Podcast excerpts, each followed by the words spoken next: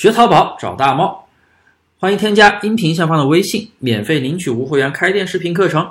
淘宝无货源，要不要开运费险？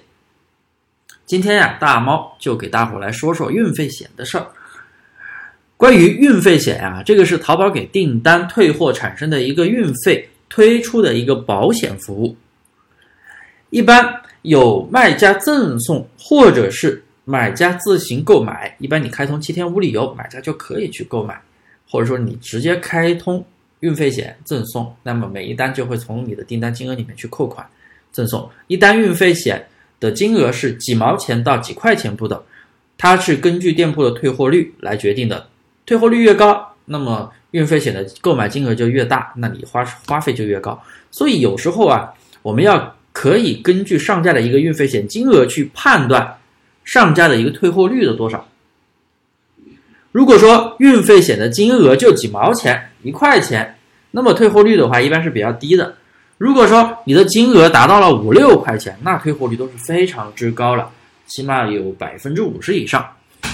当卖家赠送运费险之后，一般是保险公司赔付，卖家没有义务去给买家运费。很多新手买家啊，新手卖家不知道。很容易被买家去碰瓷讹运费，哎，他说我寄东西花了十二，但是运费险只赔我八块钱，剩余的四块你得补给我呀！大家一定要记住，我们没有任何义务去给他补钱，除非是你的商品有问题，质量问题啊，我们给他补钱无可厚非。但是如果只是因为他个人原因不喜欢想退货，不要给他一分钱运费。大家千万要记住，淘宝也会。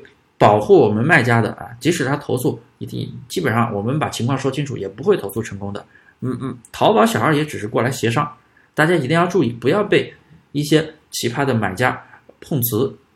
好，回到我们今天的问题，做淘宝无货源到底要不要开运费险？那么有以下几种情况，大家对号入座。第一种情况，如果是刚开始做的店铺，大猫是建议开通运费险的。为什么呢？因为这样可以提升你的转化率。你有运费险，你的竞争店铺没有，那你就是比他有优势。第二种情况，如果店铺数据已经很稳定了，而且在稳定的上升，然后你店铺的退货率也在一个行业的均值范围附近，那么如果你没有开运费险，那大猫老师是建议你开通的，因为这个有利于大大提升你的转化率。你的宝贝。